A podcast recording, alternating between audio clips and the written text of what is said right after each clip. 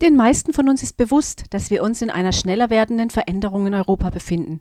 In einigen Ländern hat sich schon ein Rechtsruck etabliert. Bei uns dürfen wir gespannt sein auf die kommenden Europaparlaments-, Landtags- und nächstes Jahr die Bundestagswahl. Europa ist in Bewegung. Das macht sich zum Beispiel in vielen Demonstrationen bemerkbar. Denken wir nur an die Proteste der Landwirte in Deutschland und Frankreich. Neue Parteien entstehen wie das Bündnis Sarah Wagenknecht Vernunft und Gerechtigkeit oder die Werteunion des früheren Verfassungschefs Hans-Georg Maaßen. Ich bin dankbar für unsere 5%-Hürde, sonst hätten wir möglicherweise ähnliche Verhältnisse wie in der Weimarer Republik der Zeit vor dem Dritten Reich, zumal es ja auch einige Splitterparteien gibt. Für mich stellt sich unwillkürlich die Frage, was ist meine Aufgabe als Christin in dieser Zeit?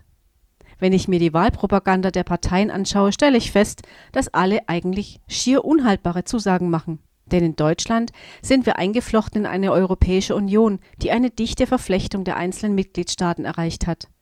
Das hatte natürlich viele Vorteile, wie zum Beispiel die Reisefreiheit. Und wie bei allen Themen gibt es auch die andere Seite, wie jetzt durch die Proteste der Landwirte und Landwirtinnen offensichtlich gemacht wurde. Wo stehen wir als Leib Christi in Europa? Ich würde sagen, mittendrin, in einem zunehmenden Chaos an Versprechungen, Möglichkeiten, Grenzen, eigenen Erwartungen und nationalen politischen Opportunitäten. Als deutsche Staatsbürger und Staatsbürgerinnen sind wir im Grunde genommen ein winziges Rädchen in einem riesigen Getriebe.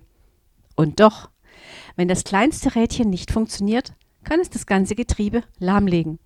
Wer von euch sein Fahrrad selbst repariert, kennt den Übersetzungsmechanismus der Gangschaltung. Wenn das Ritzel, das kleinere von zwei Zahnrädern, nicht läuft, ist das ganze Getriebe lahmgelegt und aus ist's mit dem Fahrradfahren. Mit diesen Gedanken mache ich eine kleine musikalische Pause.